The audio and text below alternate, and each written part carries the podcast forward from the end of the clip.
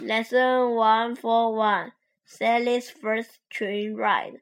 Last week, my four year old daughter Sally was invited to a children's party. I decided to take her by train. Sally was very excited because she had never traveled on a train before. She sat near the window and asked questions about everything she say, saw. Certainly, Suddenly, suddenly, a middle-aged aged lady got on the train and said, sat opposite Sally. "Hello, little girl," she said. She said,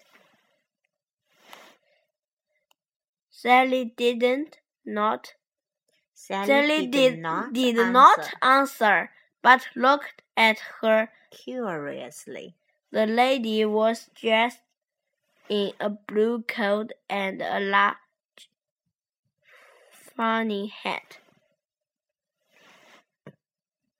After the train had left the station, the lady opened her handbag and took out her Powder powder compact. compactor.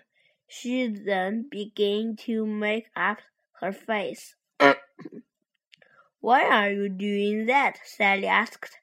To make myself beautiful, the lady answered. She put away. away her compact and smiled kindly.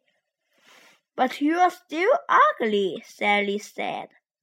Sally was amused, amused, amused, but I was very embarrassed.